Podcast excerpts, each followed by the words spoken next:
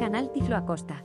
Opción escondida en iOS 15. Entre las novedades del sistema se comentó que tendríamos mejoras en el sonido de las llamadas de vídeo en Facetime. Esto ha pasado bastante desapercibido para los usuarios, por lo que te pongo al corriente de lo que te estás perdiendo si no lo usas. Tenemos en los dispositivos de gama superior al XR y XS en adelante una opción para filtrar los ruidos en las conversaciones desde nuestros iPhones, iPad y Mac.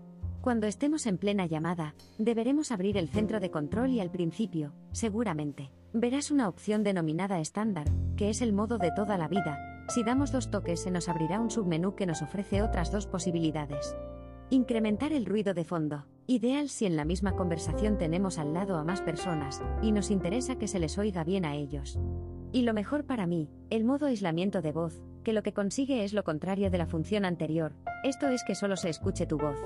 Esto tienes que activarlo, porque no viene predeterminado, y en adelante ya puedes estar en medio de una batalla campal que no se escuchará más que tu voz para tu interlocutor o interlocutores.